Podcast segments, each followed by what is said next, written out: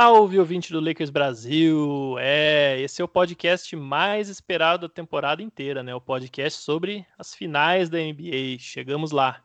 O Lakers venceu o Denver Nuggets aí no último sábado, né? Fechou a série em quatro jogos a um, em apenas cinco partidas, como já se tornou rotina nesses playoffs, né? Precisou de cinco partidas para eliminar o Portland Trail Blazers, depois o Houston Rockets e agora o Denver Nuggets. Esperou até o domingo para conhecer o seu adversário que vai ser o Miami Heat, que fechou sua série contra o Boston Celtics em quatro jogos a dois. O Heat que vem nesses playoffs de uma varrida do Indiana Pacers no primeiro round, depois aquela que talvez tenha sido a série mais surpreendente, pelo menos na Conferência Leste, né, onde o Heat ganhou do favorito Milwaukee Bucks por 4 a 1 e agora eliminou o Milwaukee Bucks, o, desculpa, o Boston Celtics por 4 a 2 na final da conferência. Para falar sobre a final, eu estou aqui hoje com o Guilherme Borges, da nossa equipe, já presença quase 100% no nosso podcast, né, Gui? é isso, né? Participei de quase todos. Fala pessoal, boa noite aí, bom dia, boa tarde, independente da hora que você está assistindo. E é isso, é o podcast mais esperado, antes do podcast mais esperado realmente, que é o de campeão, se tudo der certo. É isso aí. E a gente está aqui hoje também com o Emerson Barbosa, responsável pelo perfil LakersNoir lá no Twitter e também o podcast do mesmo nome. Emerson que já esteve aqui conosco outra oportunidade, né, Emerson? Sim! Opa, tudo bom, galera? É, bom dia, boa tarde, boa noite, boa madrugada. Você que está escutando agora, se você está escutando na madrugada, põe um copo de água em cima do seu, do seu celular. Vamos aqui juntos.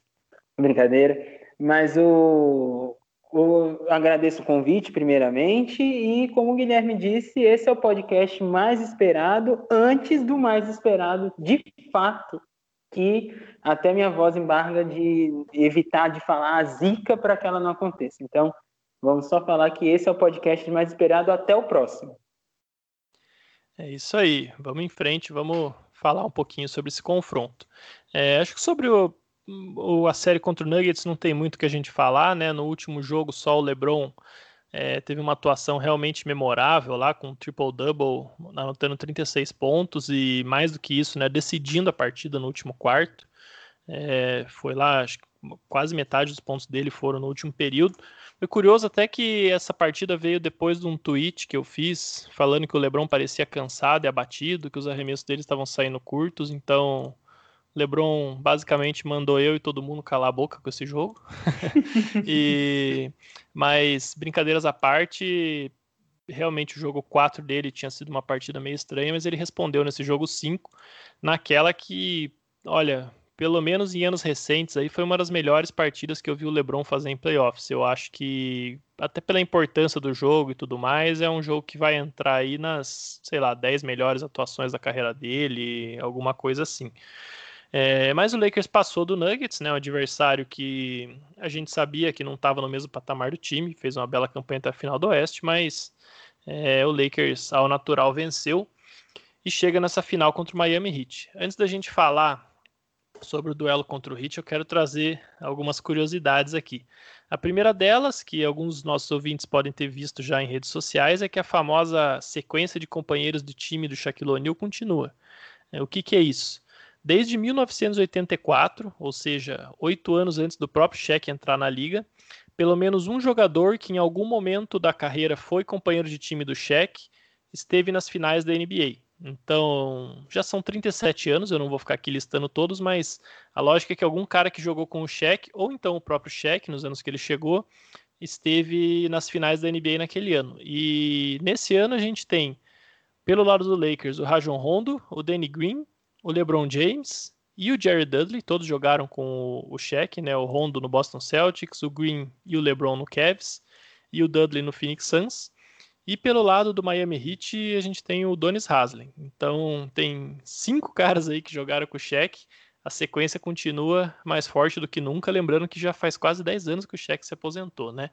É, também vai ser uma final marcada por alguns reencontros. É, pelo lado do Lakers, o principal deles é com o Pat Riley, né, que foi técnico do time nos anos 80, lá na época do Showtime. Quem quiser saber mais sobre esse período, inclusive, pode ouvir o nosso podcast histórico. Tem aí no, no Spotify, se vocês forem lá atrás, tem é o episódio 6, se eu não me engano, sobre o Showtime. Ou 5, agora me deu um branco. E também pode conferir a thread do Emerson lá no Twitter. Ele tem uma thread sobre a história do Lakers muito bacana, lá tem bastante informação. É, também marca o reencontro do LeBron com o Miami Heat, time pelo qual ele foi a quatro finais da NBA e ganhou dois títulos. Marca o reencontro do LeBron com o próprio Pat Riley, né, que é diretor do, do Heat e teve ali uma teve uma rusga quando ele saiu, algumas declarações é, um pouco agressivas, mas depois dizem que ficou tudo certo, mas dois caras tão competitivos, é de se imaginar que um queira muito vencer o outro nessa final, né? É, a gente também vai ter um novo duelo do LeBron contra o André Godala, que fez parte da dinastia do Golden State Warriors nos últimos anos e agora está no Miami Heat. Godala, inclusive, que vai para sua sexta final seguida da NBA. Ele foi o MVP das finais em 2015, muito pela atuação defensiva que ele teve em cima do LeBron naquela série. Mas em 2016, o LeBron deu o troco quando o Cavs ganhou o título, deu aquele famoso toco no Iguodala, talvez seja, talvez não, com certeza é até agora a jogada mais icônica da carreira do LeBron. E a gente espera que o LeBron dê muitos tocos no Iguodala nessa série. E o reencontro mais importante de todos é justamente do Miami Heat com um dos maiores astros de sua história, que é o Dion Waiters, né? o cara que, é o, o cara que é, foi. O Heat fez de tudo para trocar ele durante essa temporada. Ele acabou dispensado do Memphis Grizzlies e agora tá aí no Lakers com sede de vingança, né?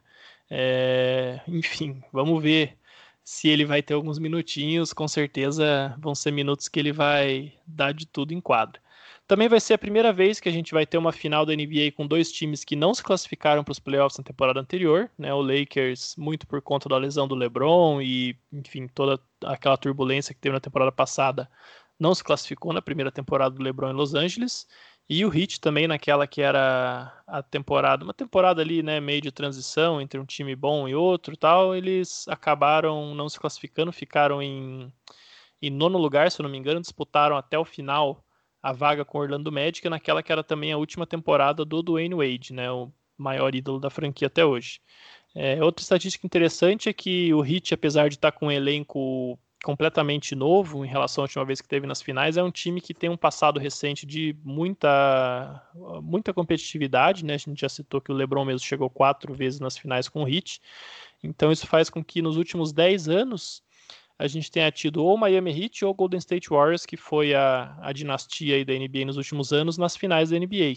E curiosamente eles nunca se encontraram, né? Num ano foi um, no outro ano foi outro. E o próprio LeBron que chegou nas finais em nove dos últimos dez anos, ou seja, todas as vezes que ele se classificou para os playoffs, ele chegou nas finais. Só não foi, obviamente, no ano passado. Outro dado bastante interessante é que o LeBron e o Jimmy Butler, né, que é o principal nome do Heat, se enfrentaram 34 vezes durante a carreira, incluindo playoffs, e estão com 17 vitórias para cada lado. Então, de um jeito ou de outro, essa final vai ser um desempate. Já o Eric Spolstra, que é o técnico do Heat, e o Frank Vogel se encontraram 50 vezes como técnicos, né? O Spolstra que está a carreira inteira como técnico do Heat e o Vogel que teve um período no Indiana Pacers, depois um período no Orlando Magic, sempre enfrentando o Spolstra ali no leste e agora no Lakers. Eles se encontraram 50 vezes e o Spolstra toca vantagem aí 26 a 24. A gente espera que também o, o Vogel consiga ficar por cima nessa, nessa disputa aqui. Então vamos lá, é uma série de muitos reencontros, tem, claro que não tem as mesmas narrativas, né, e expectativas que teria uma série entre Lakers e Celtics, os dois maiores rivais da história da NBA, mas é um confronto bastante legal, principalmente pelo, por, esse, por esse histórico em comum que os dois times têm, né? É, também é, é, um confronto meio praia contra praia, né? A praia mais famosa do leste dos Estados Unidos contra a praia mais famosa do oeste. É, é até um contraste um pouco de, de, estilos, né? O Lakers com essa, essa questão das grandes estrelas, o LeBron, Anthony Davis, né? Tudo que a franquia representa e o Hit com a famosa Hit Culture, né, que é a cultura deles que é diferenciada na NBA, de trabalho duro, o próprio Jimmy Butler abraçou muito isso, o Ben Adebayo, então é, é um, realmente um choque de estilos e tem com todas essas rivalidades, entre aspas, aí que a gente citou e reencontros, acaba sendo um confronto bastante interessante. Então, Vamos começar pelo Gui. Qual que é o seu destaque inicial aí sobre essa série, Gui? O que a gente pode esperar do Lakers contra o Heat, considerando o que as duas equipes mostraram até agora nesses playoffs?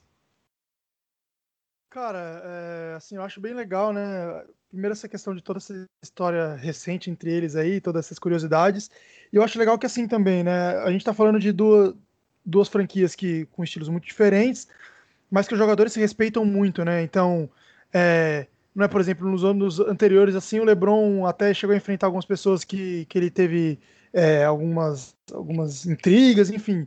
É, e a estrela do Hit, né, se é que se pode dizer assim, que é o Jimmy Butler, ele respeita muito o LeBron, o LeBron respeita muito o Jimmy Butler. Então, eu acho que esse é um ponto legal. Acho que vai ser uma série competitiva, mas não aquela série chata, sabe? Que nem a gente viu com o Houston Rockets, que é, enfim, uma série mais gritada do que jogada realmente, é, cheia de paralisação e tudo mais. Então acho que vai ser uma série legal, né? E também, né, no, nos confrontos de estilos aí, a gente pode falar dos estilos de jogo também, né? É, então, o Lakers é um time que joga, gosta de jogar rápido, gosta de jogar na transição, e o Miami Heat é um time que é, gosta de forçar o outro time a jogar na meia quadra, né? É, com a defesa em zona, acho que a gente vai falar mais para frente sobre isso, inclusive. É, então, assim, também tem essa, essa, essa diferença é, de estilo de jogo, né? É, entre, entre os dois times.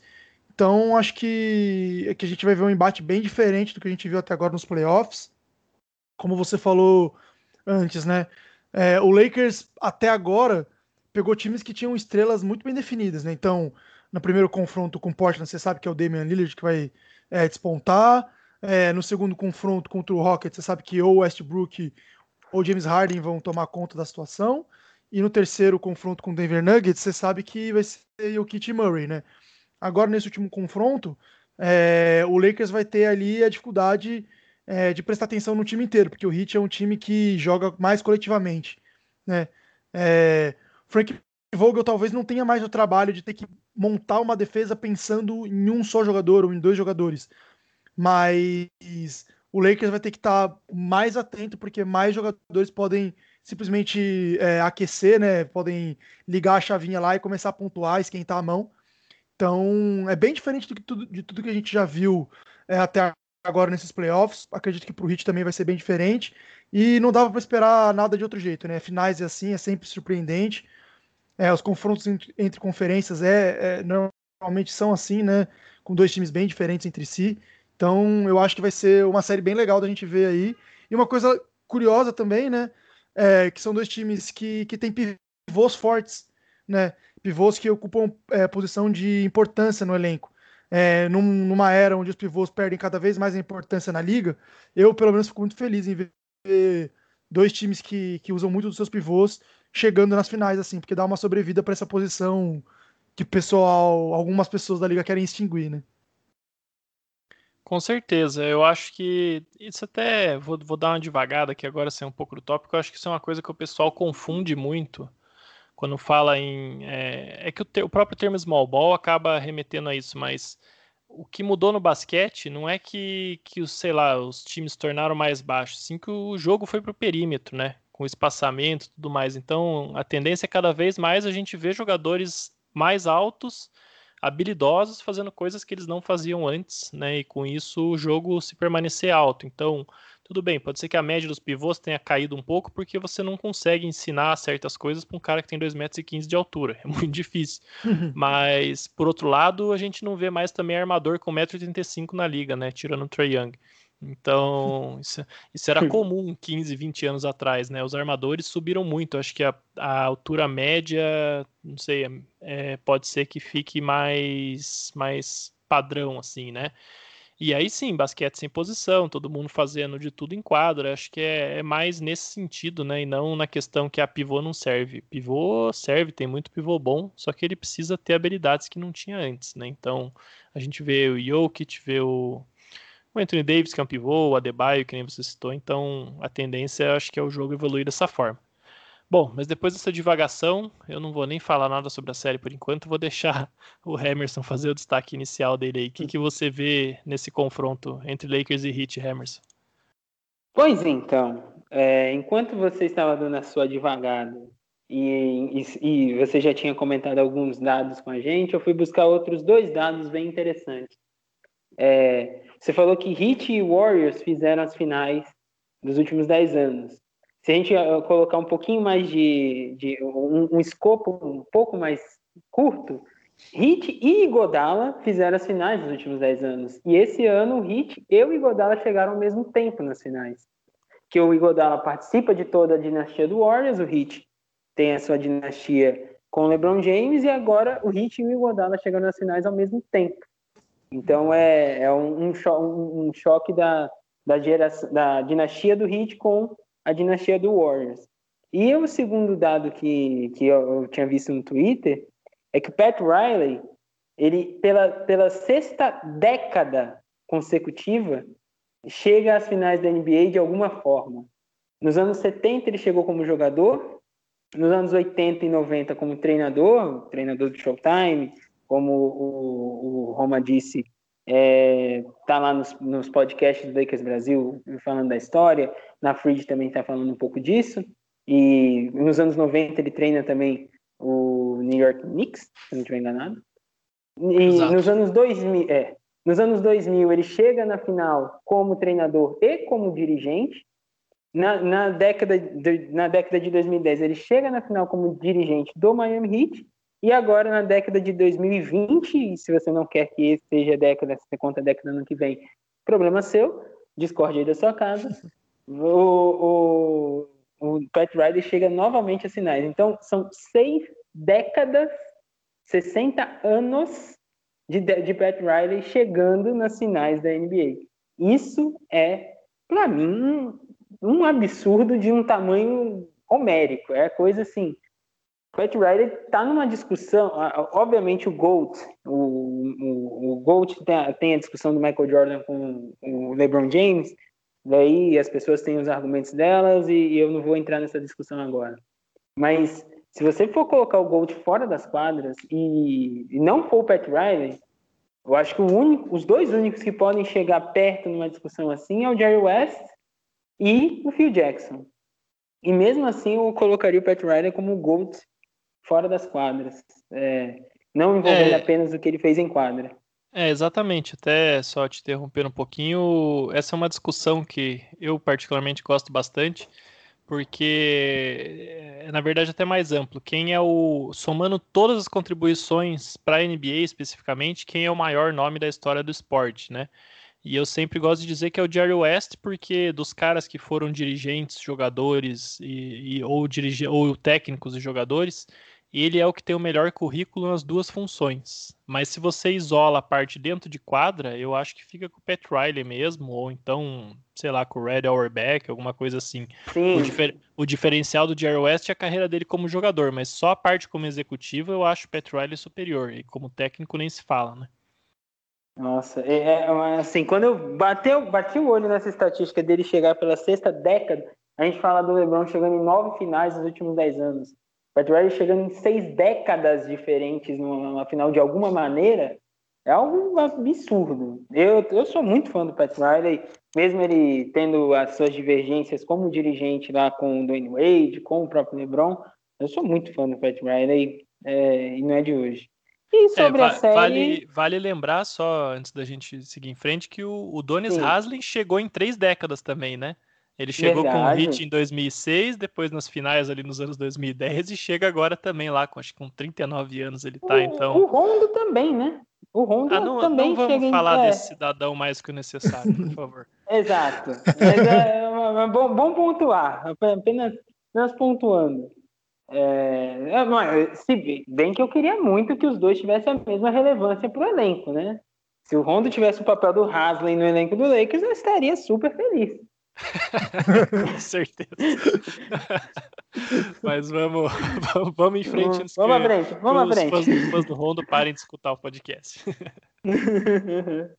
vamos à frente, então. É, bom, é, eu acho que esse confronto ele tem algumas nuances para a gente analisar, porque Contra o Blazers a gente sabia que era parar o Damian Lillard ou, sei lá, de alguma forma diminuir o ímpeto do time, mas todo mundo sabia que era um time inferior, enfim, não ia ter para eles. Contra o Rockets era o confronto que a gente tinha mais dúvidas, né? E quando eu digo a gente, não só nós, mas todo mundo que acompanha a NBA, aquela coisa, será que o... era a grande prova de fogo pro microball do, do, do Rockets, né? E no final das contas, o Lakers ganhou essa série com o small ball. É até curioso que teve muitas análises, a gente até citou bastante no podcast de previsão da série o, o artigo lá do, do Cranges Mac Basketball, né, o team lá do, do Basketball Index, onde ele falava que a solução para o Lakers era justamente jogar com lineups mais altas e, e espaçamento vertical, e o Lakers foi lá, fez o contrário disso, jogou com o small ball, tirou os pivôs e ganhou do Rockets no small ball. Então foi aquela coisa bem marcante, né? Bem é, é, de estabelecer quem, quem o time é, né? Aí depois contra o Nuggets, todo mundo sabia, o segredo estava no Jokic, o Lakers achou um bom caminho de marcar o Jokic ali com o Dwight Howard, no final dos jogos, principalmente o Jokic não conseguiu produzir, o Lakers ganhou o jogo por aí, é, contou ali com uma boa série do, do AD e do LeBron, que matou quando precisou, e agora a gente chega contra esse time do Heat é uma identidade diferente. Como o Gui falou, é um time que não tem o foco num jogador só. É, é só você ver que o, o principal nome do Hit é, é, o Jimmy Butler, né? Pelo menos em, assim, em termos de, de reconhecimento de nome, né? Estrela, chame como queira. Mas é um time que tem uma pontuação bastante equilibrada. O, o Jimmy Butler não é nem o maior pontuador do time nos playoffs é por pouco, mas não é. O Goran Dragic tem 20,9 pontos, com o Butler com 20,7. Mas aí você tem o Bana Debaio fazendo 18, o Tyler Hero fazendo 16, e aí já cai um pouco Jay Crowder com 12 e Duncan Robinson com 11.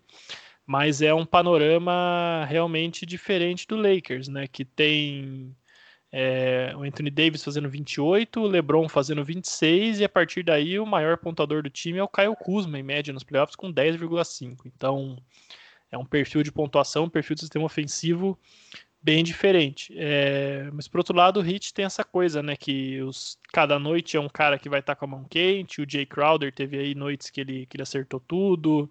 O Hero também. O Duncan Robson, eu achei que tá, tá sentindo um pouco os playoffs aí. Ele tá um pouco pior do que na temporada regular, mas é um cara que também acerta suas bolas. O Igodala, que no último jogo fez quatro bolas de três, né? Na série contra o Celtics. Enquanto que o Lakers, a coisa tem sido mais uma soma de fatores. É difícil a gente ter um cara que vai acertar muita coisa, mas quando você soma ali dois, três caras, é como se fosse um, um terceiro jogador fazendo um papel importante para ajudar o AD e o LeBron. Mas eu pessoalmente acho, é, não sei, não é questão da gente ser simplista ou reducionista demais, mas às vezes a gente tem que olhar esses confrontos mais no macro e não ficar dissecando tantas coisas. E é muito difícil é, você ter uma série de playoffs onde um, um, time que tem o melhor jogador por uma vantagem boa não vence essa série. E quando você tem os dois melhores jogadores, então, da série, é, é praticamente impossível. De cabeça aqui, agora eu consigo lembrar justamente da série do Lakers contra o Pistons em 2004, na final, né, que o Lakers tinha os dois melhores jogadores da série, com certeza, mas perdeu para o Pistons. Muita gente, inclusive, tem comparado essa série do Lakers e do Heat com essa, com essa final entre Lakers e Pistons, mas eu pessoalmente acho que, apesar de entender da onde vem o comparativo, eu acho que ele não se aplica, porque aquele time do Lakers era um time destruído no vestiário, ninguém se falava, era a última temporada do Phil Jackson no comando, ele literalmente escreveu um livro de trezentas e tantas páginas contando todo o drama que aconteceu. Tinha lá o caso da acusação de, de estupro do Kobe, tinha o cheque querendo sair já. Enfim, o time vinha de um ciclo aí de, de três finais em quatro anos, era um time já cansado, nem se compara com o time desse ano, onde todo mundo tá fazendo seu papel bonitinho, o time tá numa harmonia. Eu acho que junto com o Hit foram os times mais entrosados aí na bolha, que não tiveram problema, não, tiver, não tiveram nada. É, o Lakers nisso foi impecável o ano inteiro, então é uma comparação que realmente não cabe. E a outra série onde isso dá pra gente dizer que isso aconteceu foi a, a final lá que o, o, próprio Miami do LeBron perdeu para o Dallas Mavericks né, em 2011. É, mas ali não sei, é, dá para dizer que o Dwayne Wade era melhor que o Dirk Nowitzki? Eu acho que não. Pelo menos era uma, um nível muito mais parecido do que do Anthony Davis para o Jimmy Butler hoje, por exemplo, né, que seria o comparativo. Então, o Lakers vem para essa série com os dois principais jogadores.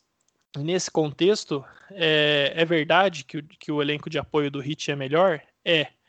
Mas aí a pergunta que fica e que eu vou jogar para vocês é, é a seguinte: quão pior do que a média Anthony Davis e LeBron James vão precisar ser para que o elenco de apoio do Heat faça diferença. Entendeu? Então, nesse sentido, o elenco de apoio do Lakers precisa fazer muito menos do que o elenco de apoio do Heat, porque você tem dois caras no topo que vão fazer muito mais do que os caras do Heat no topo. Então, eu acho que por aí o Lakers tem um caminho muito bom para vencer essa série, principalmente para controlar como vão ser os jogos dessa série.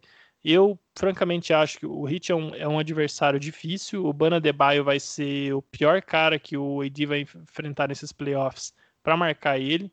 É, tem bons marcadores para o LeBron também, como o próprio Butler, o Igodala, o Jay Crowder. Mas tem também caras que o Lakers vai ter dificuldade de marcar, como o Dragic. Por um lado vai ter dificuldade de marcar, mas por outro, a gente vem de enfrentar o Damian Lillard, o CJ McCollum, o James Harden, o Russell Westbrook e o Jamal Murray, que foi talvez o melhor armador da bolha. Então, desculpa, Dredd, que você está jogando bastante, mas nós já estamos acostumados. E, né, então, acho que é, que é por aí. E aí, eu francamente acho que para o Lakers perder essa série, o Lakers vai precisar jogar mal. Vai ter que ter aquelas coisas de arremessar 20% da bola de 3, de fazer um milhão de turnover e não sei o que. Eu, francamente, não vejo um cenário onde o Lakers jogue bem e o Miami jogue melhor e vença o jogo por isso. Tá? Pelo menos não durante quatro jogos, né? Que é o que o Miami vai precisar ganhar do Lakers. Agora, se o Lakers for jogar mal, aí o Heat vai jogar bem e, consequentemente, pode aprontar. O que, que vocês acham disso? É a minha pergunta. Principalmente, primeiramente para o Emerson e depois o Gui já pode comentar na sequência. Então, uh, a equipe do Miami Heat ele vem fazendo uma série, uma sequência de playoffs muito, muito surpreendente. Porque você chega. É, ninguém é hipócrita de chegar e falar que o Heat era favorito para as finais. Não era. O Heat ele foi conquistando o espaço dele nas finais. É engraçado que tanto o Heat quanto o Lakers eles têm a mesma campanha nos playoffs. Venceram 12 e perderam 3. É, o Lakers enfrentando Blazers, Rockets e Nuggets e o Heat enfrentando Pacers como o, o Seed 4 do TJ Warren que estava virado no Michael Jordan na bolha é, e um time do Pacers que é muito equilibrado, e eles varreram. Depois eles pegam o Milwaukee Bucks, que era o seed 1 do leste, do Giannis Antetokounmpo, MVP, do, de Chris Middleton, de Brook Lopez, um dos times mais profundos da NBA tal, tal, tal. Elimina em 4 a 1 e depois eles pegam o Boston Celtics, que é, por mais que entre Heat e Celtics já está um pouco mais nivelado, mas era o seed 3. E era um time que já tinha experiência de final de conferência.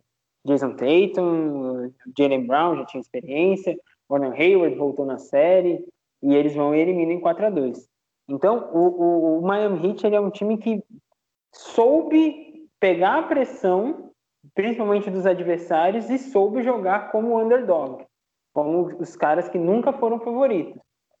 Só, talvez contra o Indiana Pacers, mas é, contra o Bucks e contra o Celtics eles não eram, eles não entraram como favoritos e não estão entrando como favoritos contra o Lakers de novo.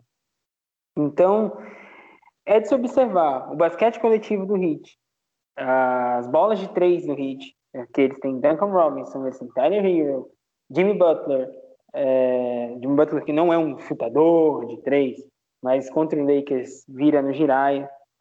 E é uma é a questão de observar também a, a marcação no garrafão do Bana de Baio em cima do Anthony Davis.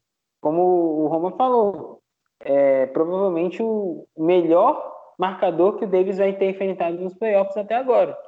Que ele não chegou a jogar nem contra o Rudy Gobert, que talvez seria o melhor pivô para defender ele, e, e talvez o segundo melhor seria o Bana de Baio.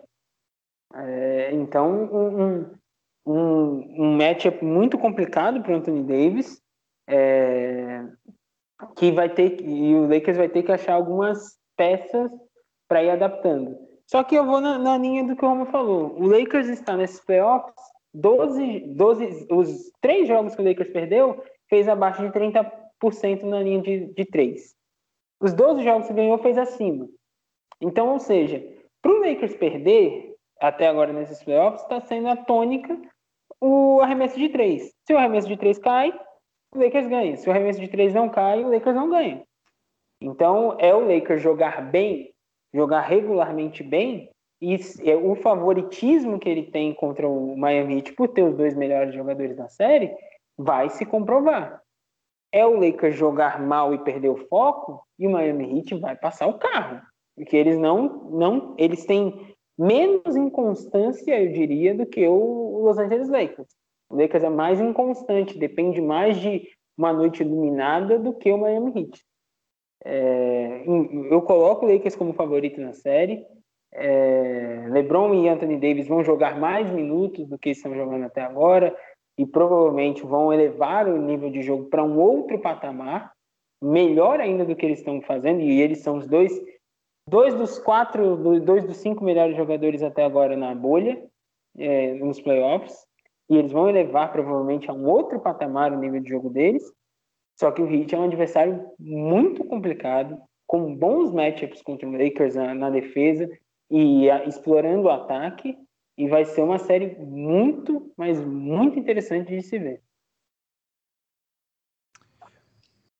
É, eu tava, tava aqui pensando, né, enquanto vocês estavam falando, é, e assim, olhando sobre a perspectiva macro, que o Roma até colocou no começo, né?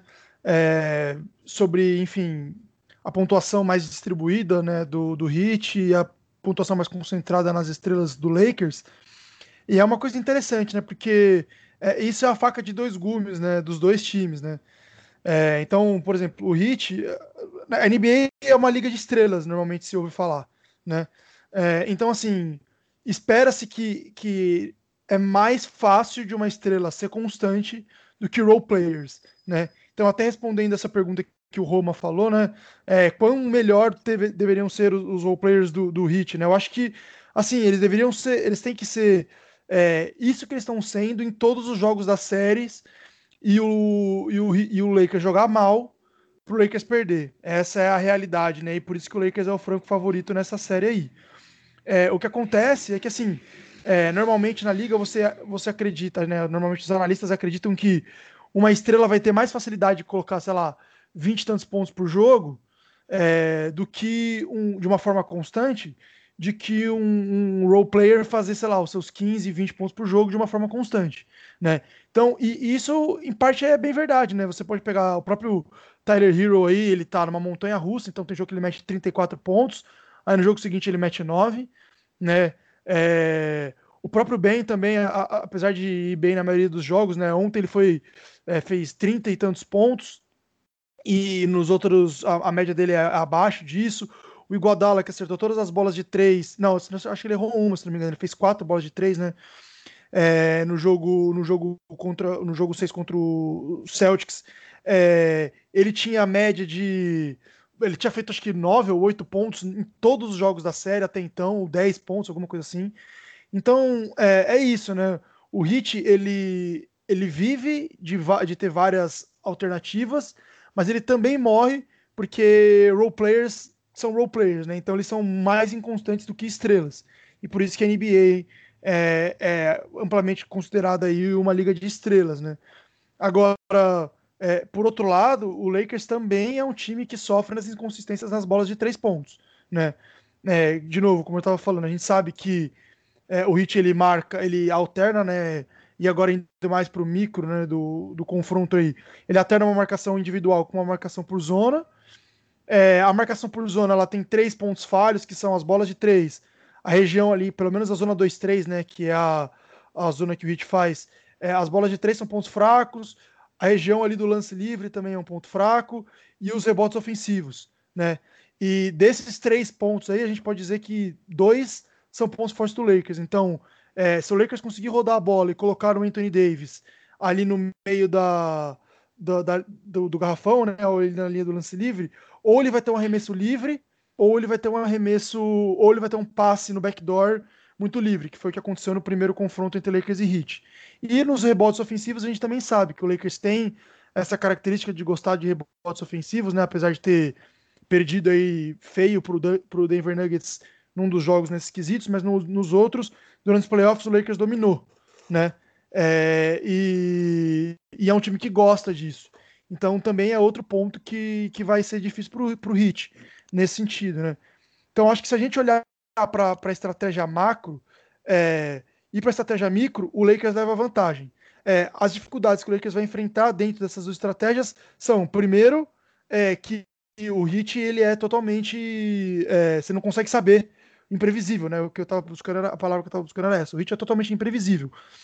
Fato é, inclusive, que o, por exemplo, o Goran Dragic, é, sendo um dos principais jogadores dele, deles praticamente não entrou ontem no quarto quarto, né? Porque o Spolstra ele pensou, ele falou assim, olha, vou jogar através do Tyler Hero. É, e o Hit tem essa flexibilidade, então ele pode jogar através do Bucket, do, do Jimmy Buckets, né, do Jimmy Butler, pode jogar através do, do Tyler Hero, do Robinson, do Goran Dragic, até o Ban, ele pode levar a bola de vez em quando, então tem essa flexibilidade, o que vai causar dificuldade para o Lakers. E do ponto de vista defensivo e também olhando para o ponto de vista mais micro, né, o Lakers precisa acertar as bolas de três.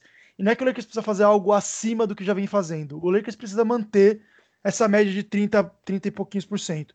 Se conseguir manter essa média, é, o, que, o que o Roma chamou né, de não jogar mal, que é basicamente isso, conseguir manter essa média, é, eu também acho que é mais difícil o Hit levar essa série. Mas longe de ser um confronto fácil, é um confronto que vai exigir muita concentração do Lakers, que vai precisar estar ligado o tempo inteiro. Exatamente, ali é a linha do lance livre, onde você estava falando que é o ponto que o Lakers que atacar essa zona, né? O famoso high post. Quem é mais antigo do basquete aí vai lembrar que antigamente era uma posição em quadra muito usada né, no, nos sistemas ofensivos, mas hoje aí com a maneira que se joga na NBA é, praticamente não tem mais nada por ali, né? Mas a gente teve grandes pivôs passadores que operavam a partir do high post, por exemplo. Então, essa é justamente uma das posições onde você consegue mais agredir uma defesa em zona. É, você bota um Anthony Davis ali, ou até o próprio LeBron com a bola ali, ou até mesmo Rondo, né, com os outros se mexendo, você consegue pegar um Kyle Kuzma vindo fazendo um, cut no backdoor ali, que é uma das poucas coisas que ele tem feito constantemente bem nos playoffs. Você consegue ter ali um, um Dwight ou um, até um Javeio Magui no dunker spot, né, para uma ponte aérea você consegue pegar um cara aberto na linha de três, porque a defesa, mesmo sendo zona, ela vai ter que reagir de alguma forma. Se você joga o Anthony Davis no meio do garrafão, a defesa vai reagir. Não, não existe zona que, que, que sobreviva, né? Então isso vai criar algum espaço em algum lugar. E eu acho que a estratégia do Heat vai ser justamente o que qualquer time que enfrenta um time do LeBron James faz, que é tentar fazer com que outro jogador que não seja o LeBron James tome as decisões, né? É, esse é o princípio da coisa, mas enfim, nove finais em dez anos mostram que é mais fácil falar do que fazer. E ainda mais hum. quando o LeBron tem um companheiro de equipe como Anthony Davis, que, enfim, tem esse debate aí a temporada inteira sobre se o Anthony Davis ou o Dwayne Wade em 2011 seria o melhor companheiro de equipe que o LeBron já teve. É, se você for analisar num vácuo, assim, um, o Anthony Davis essa temporada com o Dwayne Wade de 2011, que foi uma das melhores temporadas da carreira dele, pode ser que, não sei, tenha gente que vai dizer uma coisa ou outra, mas eu acho que é inegável que o encaixe do LeBron com o Anthony Davis é melhor do que era com o Dwayne Wade, né? Tanto que em 2011, é, parte do motivo pelo qual eles perderam aquela final foi porque o, o Wade e o LeBron chegaram lá e não, ninguém sabia de quem que era o time, não tinha a famosa pecking order, né? Quem vai comer primeiro na matilha. Então, é, no Lakers isso é, é, muito mais bem definido, enfim, até pelo status que o LeBron tem hoje na liga, a maneira como foi montado esse time e tudo mais, essa é uma das virtudes desse time do Lakers. E uma coisa que eu, talvez seja um pouco perigosa é o duelo tático, né? Ali sim eu acho que o Heat tem uma vantagem. É, não estou aqui criticando o Vogel, eu acho que ele fez um excelente playoff. É, os ajustes defensivos dele foram quase impecáveis, não vou dizer 100%, porque ninguém nunca faz 100%, né? E no ataque, enfim, se você tem um LeBron no time, não tem nem que ficar ajustando muito. Mas o, o único defeito do, do Vogel é que mesmo em jogos, é que, é que o Lakers quase não teve jogos onde ele começou perdendo, né? Mesmo jogos que ele perdeu, foi mais uma situação no final ou foi um jogo parelho, né? Esse jogo contra o Nuggets, o jogo é, três. três, né? Que o Lakers perdeu. É, esse sim, o Lakers perdeu desde o começo e o Vogel não conseguiu fazer ajuste nenhum no intervalo. Então é a crítica que eu tenho a ele. Ele, ele não, não tem essa flexibilidade. Já o Spolster, por uma questão estratégica, ele deixa sempre um ajuste para fazer no intervalo, porque aí o teu adversário não consegue contrajustar isso da maneira que deveria, né? É diferente você assistir ali alguma coisa junto com os jogadores nos 15, 20 minutos de intervalo do que você ter que falar para eles ali alguma coisa ao vivo que está acontecendo num pedido de tempo. Então, o Spolstra, por tática, ele sempre faz alguma, mexe alguma coisa no intervalo e na maioria das vezes tem sucesso. Então, isso é algo que o Lakers tem que ficar bem ligado. É, com certeza, a comissão técnica do Vogel vai estar tá olhando para isso e a ordem vai ser, inclusive, meter o pé no acelerador no primeiro tempo, porque sabe que no segundo tempo pode vir alguma coisa. E o Gui falou sobre o contraste de estilos, e é bem interessante que o Lakers é, se tornou esse time tão, é, tão, não vou dizer eficiente, mas talvez tão letal na transição, considerando que o LeBron, principalmente em playoffs, sempre foi um cara mais de cadenciar o jogo, né? Mas foi aí que o Lakers achou uma identidade, inclusive muito disso nasce da, da força defensiva do time. E isso vai ser uma chave bem importante para vencer o Heat, porque é um time que, se você for observar, ele não tem muitos atletas, né? Então você pega aí o, o Dredd, o próprio Hero, o Duncan Robinson, o, o Olini que não tem jogado muito, mas o próprio Crowder é um cara que é mais força, né, e que não é tão rápido, o Igodala já com 36 anos, então é um time que não vai responder bem uma, uma eventual correria do Lakers, então tem que realmente tentar imprimir o seu ritmo nisso aí. É, eu, o Gui já falou bastante sobre a zona, eu, eu queria ver também qual é a opinião do Emerson sobre esse assunto, e já deixo uma pergunta que o Gui pode responder na sequência, que é, é se vocês mexeriam no time para começar essa série, como o Vogel mexeu contra o Rockets e depois contra o Nuggets, promovendo o Dwight Howard para titular, e em termos gerais, assim, como é que vocês montariam a, a rotação para enfrentar esse time do Heat? Quem que ganhou menos minutos nas outras séries ganharia mais agora? Quem ganharia menos e por aí vai? É, apenas antes de qualquer comentário, eu posso, eu tenho que seguir aquela regra de que a gente tem que ser parcial com camisa 9 ou a gente eu posso é, temos temos que manter um limite. Não, vamos, vamos, vamos aceitar o fato que, goste ah, ou tá. não, okay. o Vogel vai botar ele em quadra, então vamos tentar fazer um, okay, um okay. espelho da realidade. Tirando, ok, tirando isso, tirando isso, tá bom. É, bom, vamos lá. Respondendo a, é, falando primeiro da zona que o, o Miami imprime, é, eu acho que eles foram o primeiro time a enfrentar o Lakers de 2019 e 20 usando a zona e depois outros times vieram a imitar. Porque na primeira vez que eles fizeram, deu muito certo defender desse jeito. Na segunda vez que eles fizeram no mesmo jogo, já deu errado. Então, é, é, vai, vai ser interessante. Porque o Heat tem um time bem defensivo, bom defensivamente, e eles mesclam isso, né? Eles mesclam a, a defesa individual com a defesa zona. E, a, e, eles podem utilizar a defesa zona com algumas lineups que o Lakers coloca em quadra.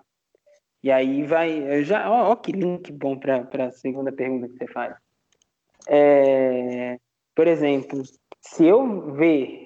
Se eu, for, se eu for defensor do Heat e eu ver uma lineup com Rajon Rondo, eh, Caio Kuzma e LeBron, eu abro zona. Porque o LeBron vai para dentro, fecha nele e ele vai mandar a bola para o Rondo chutar de três ou para o Kuzma chutar de três. Não que, se, não que vai dar certo 100% das vezes, mas assim, é mais efetivo do que você esperar que um Casey P chute de três ou de que um próprio Danny Green chute de três. Então, eu não utilizaria muito lineups com Rondo e Kuzma, não só ofensivamente, mas principalmente pela defesa.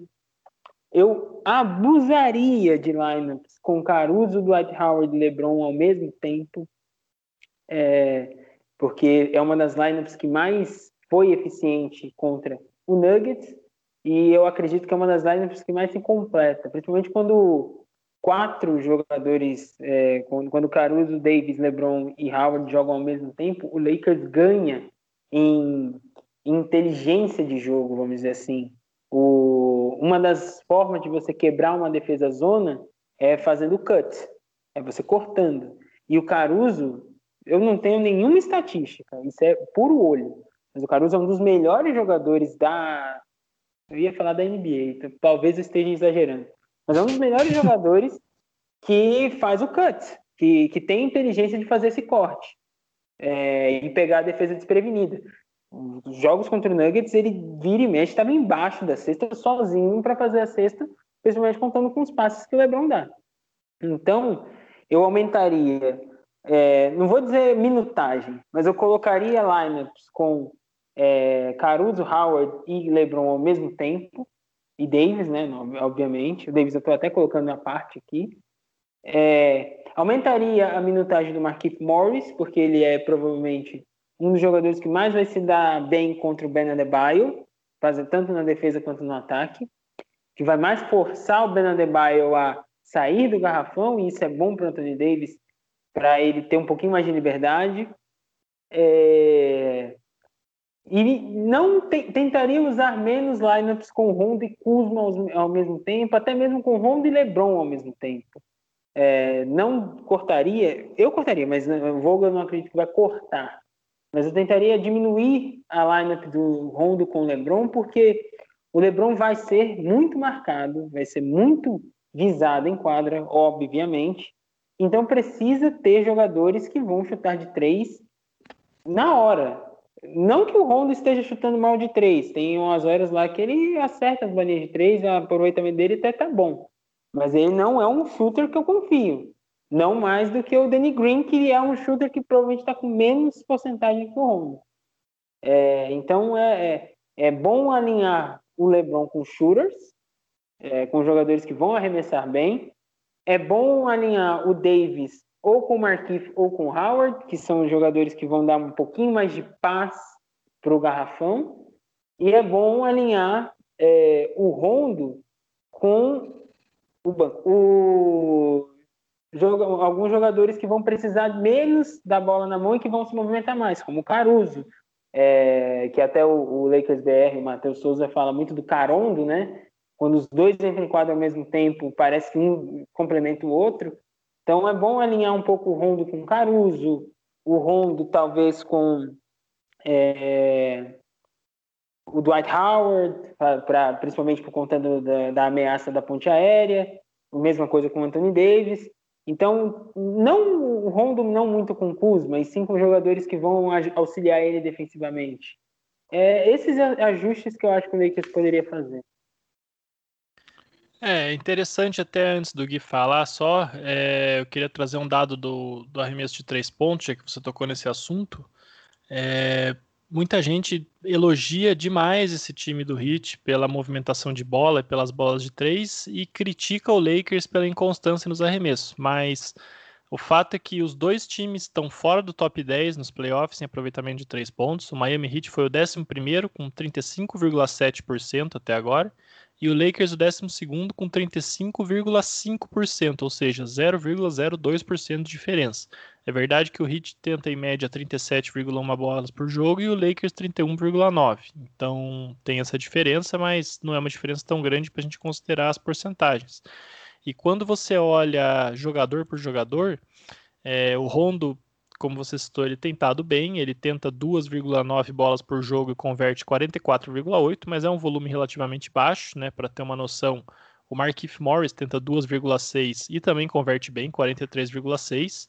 Mas o, o melhor chutador do Lakers em volume, né, vamos dizer, caras que, que tentam mais que 5 bolas por jogo, é o KCP, que está acertando 42,1% por jogo.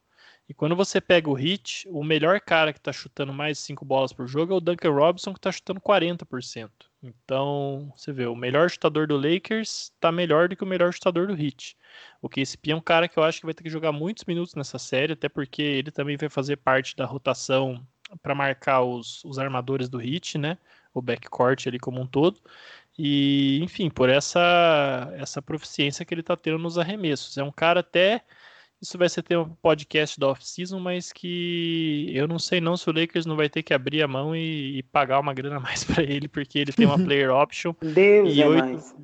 8 milhões de dólares tá barato para ele. Nos anos anteriores ele ficou, ele foi bem overpaid, mas nesse ano os 8 milhões que ele está recebendo tá barato. Ele está jogando Ótimo. muito nos playoffs e realmente tem acertado muitas bolas de três. E é, é, é, bem curioso isso, né? Porque você pega aqui o Danny Green, por exemplo, tá, tá chutando a mesma quantidade de bolas que o KCP, tá acertando 36,4%. Olha a diferença que isso faz, né? É, o Anthony Davis está chutando 2,7 bolas, é metade, mas está acertando mais percentualmente do que o Danny Green. Então, e o Kuzma eu não vou nem comentar. Gui, pode tocar em frente. Cara, é, o princípio do que o do que o Hermerson falou é justamente esse, né? É, e aquilo que você falou lá atrás, né? Os times que jogam contra LeBron James têm uma tática clara, que é, é, forçar os outros jogadores a jogarem, né?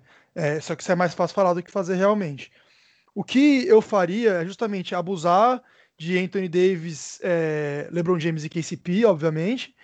E aí eu colocaria junto com eles algum outro ball handler. Eu acho que o Frank Vogel vai usar bastante o Rondo é, eu não queria ver também, assim como o Hermes, eu não queria ver o Rondo sozinho com o LeBron, mas não me importaria de vê-lo é, com o LeBron e Anthony Davis em quadra. Justamente porque isso abre uma outra possibilidade. Uma possibilidade de ele infiltrando e soltando para LeBron e Anthony Davis, e não LeBron infiltrando e soltando para o Rondo. Né? É, então a gente ganha mais uma opção de chute aí, que é o LeBron James. É, ou se não, enfim, um cara que pelo menos com uma defesa é, em zona mais parada, ele consegue enxergar bem o jogo e numa infiltração eu confio que ele consiga é, tomar a decisão certa, né? O problema é que essa lineup aí, é, se a gente colocava uma, então até agora, sei lá, seria. É, eu preferia que fosse o Caruso, tá? É, porque daí a gente teria Caruso, LeBron, Anthony Davis, KCP, é, e aí a gente vê é, meio que momento, né? A gente pode ir tanto de Markif Morris quanto de Danny Green, se for um dia que ele estiver defendendo bem e não estiver entregando o jogo totalmente, como ele fez em algumas partidas aí, é, ou até Dwight Howard, né? Então acho que para mim os jogadores principais dessa série, assim, que tem que receber minutos com constância são Caruso, James, Davis é, e o KCP, né? E aí o quinto player, digamos assim, do, é, do Lakers, aí varia de acordo com como tiver ali é, o cara no dia, né? E de qual for a rotação que o Heat estiver usando. A gente pode ir com um cara mais alto, com o Dwight Howard, e dominar mais nos rebotes, se a gente não tiver tão bem nos arremessos, por exemplo. É, a gente pode ir é, com um cara mais versátil no, no Mark Morris, a gente pode ir com um cara mais marcador e que, é, se tiver quente, tem capacidade de acertar as bolas de três aí. É, e a gente até pode usar o Rondo, é, eventualmente, né? É, mas assim, o Lakers tem essas opções, né? Eu gostaria de ver bastante mesmo é, esses caras jogando e um pouco menos de Kuzma, porque o Kuzma tem estado muito mal. É, esperava que ele fosse melhor, pelo menos defensivamente. Ele não tem apresentado. É, ele até fez alguns jogos legais assim contra o Denver Nuggets, Denver Nuggets onde é, ele ele acha uns cutzinhos, ele consegue é, fazer aquele floaterzinho até mais controlado dele, consegue fazer uma bandeja. Mas achei que nos dois últimos jogos, principalmente, ele foi muito mal. E no último jogo, então, assim, é, ele entregou muito, é, ele entregou muito pouco defensivamente, foi muito mal e ofensivamente completamente forçado. Então é, eu reduziria um pouco os minutos dele para usar mais o Caruso, para usar mais é, o KCP ou enfim qualquer outro jogador que fosse, né? E é, falando do Rondo, como a gente estava como a gente você citou, né? A gente sabe que ele vai ser utilizado, então eu gostaria de ver ele menos minutos isolado com o LeBron James e mais minutos com LeBron e Anthony Davis, se fosse possível, ou até, enfim, LeBron e um outro chutador, né?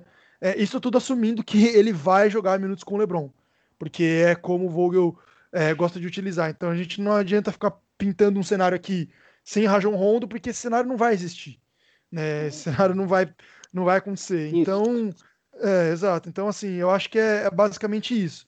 É, tentar utilizar os melhores chutadores que o Lakers está usando até agora é, que tá tendo até agora, né? Que como as, as estatísticas que você mostrou aí, né? O KCP é o melhor deles. Agora, uma coisa me preocupa rapidinho é a questão de as bolas de três normalmente elas, elas geram rebotes longos, né? Então eu tenho uma certa dúvida do Dwight Howard nessa, nessa série, justamente por conta disso. É, eu lembro bastante do primeiro jogo que a gente conseguiu uma resposta mais rápida é, à zona quando a gente começou a usar o Anthony Davis no high post. E os rebotes, o Anthony Davis acabou pegando bastante também, é, porque o Dwight Howard, eu acho que ele é um cara que fica mais enfiado ali embaixo. E como as bolas de três é, normalmente geram rebotes longos, então não sei é, como que vai ser, como que ele vai ser utilizado nessa série. Eu tô um pouco curioso para saber se ele vai conseguir se adaptar. Mas o Dwight Howard é um cara inteligente para pegar rebote, para defender. Eu acho que ele tem a capacidade de, de se adaptar sim. É, o, o próprio Pat Riley, né? Vamos usar uma frase dele, já que ele está em pauta. É, quando ele era técnico do Knicks, ele falava que nos playoffs você reduz a sua rotação, então você joga com sete jogadores, né? Você, você coloca sete em quadra, mas você usa seis e você confia mesmo em cinco. Então, é, o buraco é mais embaixo. Os cinco que eu confiaria é mais ou menos aí o mesmo esquema do Gui, né? AD, LeBron, KCP para o desafogo, Caruso e aí, realmente, quem tiver melhor entre o Markif Morris, o Danny Green, sei lá, o Rondo, eventualmente, vamos torcer, né? É, ou Dion Waiters, que vai vir do banco para fazer o Tour da uhum. Vingança. Alguma coisa por aí seria é realmente a, a melhor lineup do Lakers. Eu, eu acho que não vai fugir disso, até porque se, se nada der certo, os coadjuvantes não estiverem ajudando, a coisa estiver feia, vamos lembrar que o Anthony Davis e o LeBron estão com 35 minutos de média só nesses playoffs. É disparado a menor minutagem que o LeBron já teve em playoffs na carreira, considerando que a média da carreira dele, a média da carreira dele, repito, é 42 minutos por jogo. Então, Nossa a gente tem uma margem gigante aí para deixar ele mais tempo em quadra se precisar. Claro que ele não tem mais aquelas coisas de jogar 48 minutos tal, mas sei lá, é, eventualmente jogar um segundo tempo inteiro num jogo que esteja mais disputado, ele consegue. Então, eu acho que o Lakers não tem por que sofrer com rotação nessa série, e aí até essa, essa linha de pensamento dos minutos volta naquilo que a gente falou lá no começo, né? Quando você tem duas estrelas tão dominantes e você vai poder usar elas ao extremo numa série, então os dois saudáveis, né? O, o quão bom os coadjuvantes do outro time vão ter que ser para compensar isso. Eu realmente acho que é, é por aí o caminho. A gente já está aqui quase uma hora alugando a orelha de todo mundo, então a gente vai para a hora do vamos ver. É, Emerson, faz aí algum destaque final que você tenha, mas o que eu quero mesmo é a sua previsão para essa série. Quanto vai ser e de hum. quanto o Lakers vai hum. ganhar. Não adianta nem prever que o Hit vai ganhar, que você vai ser banido imediatamente do podcast. Eu desconecto a conexão aqui. e é isso aí. Depois o Gui já pode dar a letra dele também. Caracas. Bom, a minha consideração final. É, tem, o, essa série vai ser muito boa, muito disputada, mais disputada do que muita gente acha. E, e como eu, eu vi no Twitter alguém falando assim, poxa, vai ser a, o Laker Nation contra todo mundo no Twitter. Aí falaram, é, realmente, como qualquer outro dia na temporada regular. Então a gente já está acostumado a torcida contra. É, o perfil do Boston mandou um beat LA depois da, da, depois que perdeu do Miami, né? Então a gente já está acostumado. Então a torcida vai ser contra, é, todo mundo vai gastar muito. Eu acredito que a única previsão que eu posso dar cravada aqui é que não vai ser varrida de nenhum dos lados. Eu duvido que, seja, que exista uma varrida. Então, se o, quando o Miami Heat ganhar, nós vamos escutar pra caramba. É, vai, vai ter zoeira. E eu acredito piamente que Ai, ai, a hora da previsão é foda. Bom, ah, aproveita, desculpa, galera... eu esqueci até de perguntar. Aproveita e já, já diz quem vai ser o MVP das finais também. Ok. Uh, já, eu, eu ia falar de qualquer maneira. Mas. É, Lakers 4x2 no hit, com o Anthony Davis sendo o MVP das finais. eu gostei, gostei, Emerson, gostei da confiança. É, os meus destaques finais, assim, também é, só para ajeitar as últimas coisas que a gente não falou, né? Vale lembrar que os times, os elencos mudaram bastante também da temporada regular para cá, né? Então a adição do Jay Crowder é importante porque ele é um cara que pressiona bastante a bola. Então é por isso que é importante os ball handlers do Lakers ali, né? É, mas no mais acho que a gente já falou tudo que tinha para ser falado. Eu acho que que o Lakers vence a, vence a série também. É, eu vou colocar sete jogos só para manter a minha fama de o cara mais pessimista da torcida do Lakers, é, que é o que todo mundo fala. E o pessoal até me xinga nos textos, falam assim: oh, esse, achei esse texto muito pessimista, da próxima vez tenta ser mais otimista, isso acontece. É, então eu acho que termina em 7 com 4 a 3 do Lakers aí. Mas você, torcedor do Lakers que está ouvindo esse podcast, uma dica é fique fora das redes sociais durante os playoffs, por questões de, de saúde. Comigo tem funcionado bem. Saúde mental. É, exatamente, saúde mental. Comigo tem, tem funcionado bem. É, é, e eu acho que é isso. Como o Emerson falou, enfim, a, a gente está acostumado a ficar com a torcida contra, né? É, e o MVP das finais eu também acho que vai ser o Anthony Davis, até porque eu acho que tem interesse do LeBron James em, em que seja o Anthony Davis ali, sabe? Aquela história de passar a tocha e o Anthony Davis finalmente assumir uma posição de protagonismo nos próximos anos para o LeBron ter a carreira alongada aí e quem sabe eventualmente buscar até um outro campeonato. É, exatamente. A questão das redes sociais é importante, mas é, a dica que eu dou para até ficar uma coisa acho que mais eficiente é, é, não acessar redes sociais, mas só acesse Lakers Brasil e Lakers no ar. Aí vocês exato, vão estar. Exato, exatamente. e, é, o Gui citou aí os jogos da temporada regular, acabei até nas estatísticas introdutórias aqui não falando deles, porque, enfim, foram jogos em novembro e dezembro, inclusive um deles no começo de novembro de 2019, a gente já está quase em outubro, então tem quase um ano que esse jogo aconteceu.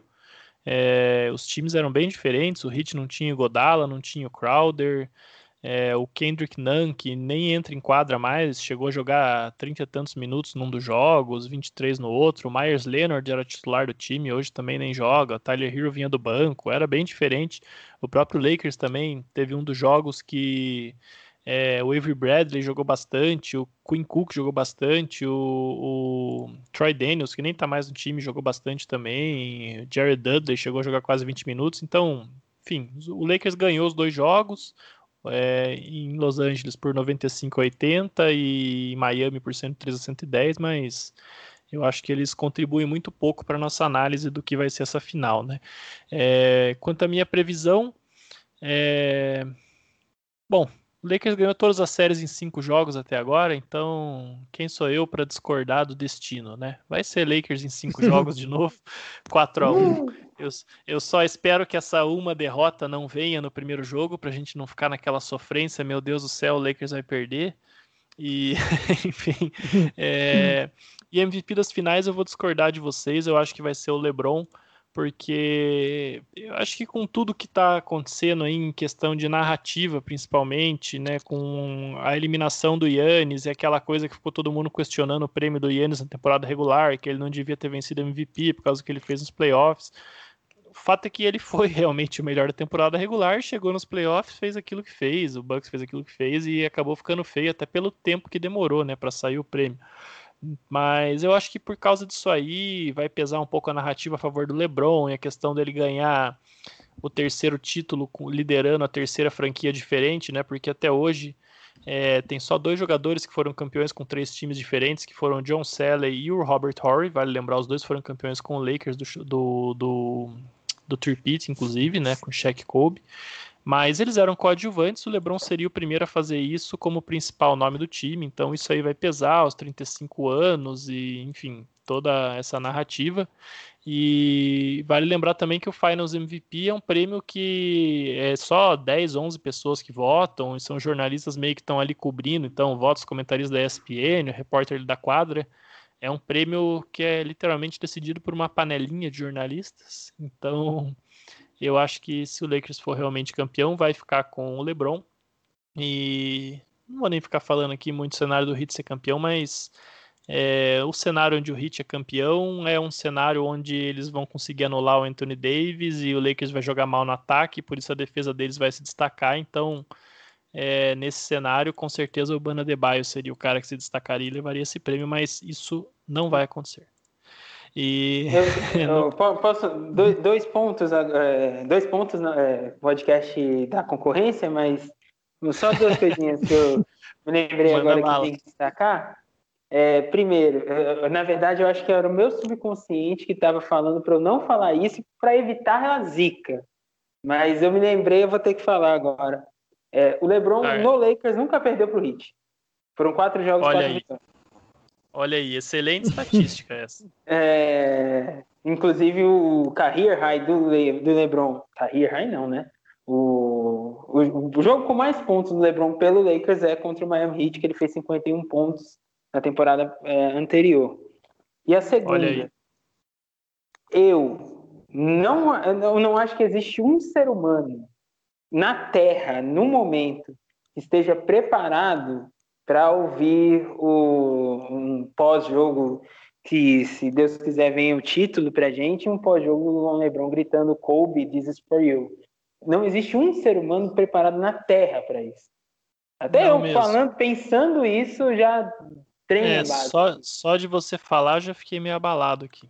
Então, Não, não, tem como. é- é- é, se o LeBron ganhar o Finals MVP ou não, eu tenho quase certeza que essa é a primeira fase que ele, ele iria mandar e só nisso já, já dá aquele arrepio, assim, e principalmente se o Lakers usar a Black Mamba Jersey, né?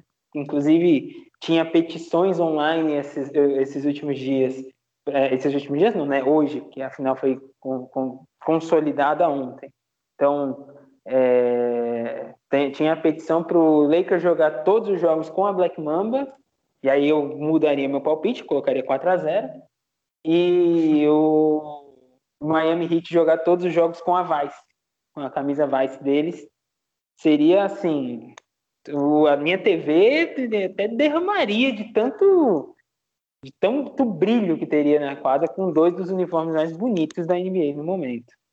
É, tinha até um papo, eu não sei se é oficial isso, mas lá quando o Lakers jogou a primeira vez com a, com a Mamba Jersey na, na série do primeiro round, é que o Lakers ia usar essa camisa em todos os jogos 2 e 7 das séries. E realmente Sim. usou em todos os jogos 2, mas não chegou em nenhum 7 ainda, né? Então, E o, Ah, o AD falou, se- o AD inclusive teve aquele game winner lá espetacular, e ele falou que um dos Ah. motivos que eles lutaram tanto por aquele jogo é que eles fizeram um pacto de nunca perder usando a camisa da, da Mamba. Então, por isso que eu Isso. mudaria até meu palpite.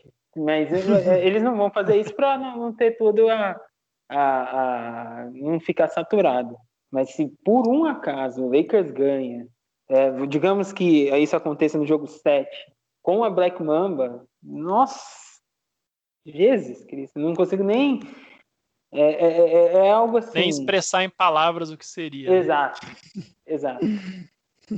Fica, É, fica mas é não torço para não torço para um jogo 7 porque eu acho que o meu coração não aguenta o jogo 7, nem meu fígado, nem meu pâncreas, nem meu pulmão, nem nem- nenhuma parte do meu corpo aguentaria chegar a um jogo 7 sã. É, Ah, não dá, cara, não dá. Eu, eu já tô. Eu tenho 30 anos eu tomo remédio pra colesterol já. Isso aí não vai dar certo, entendeu?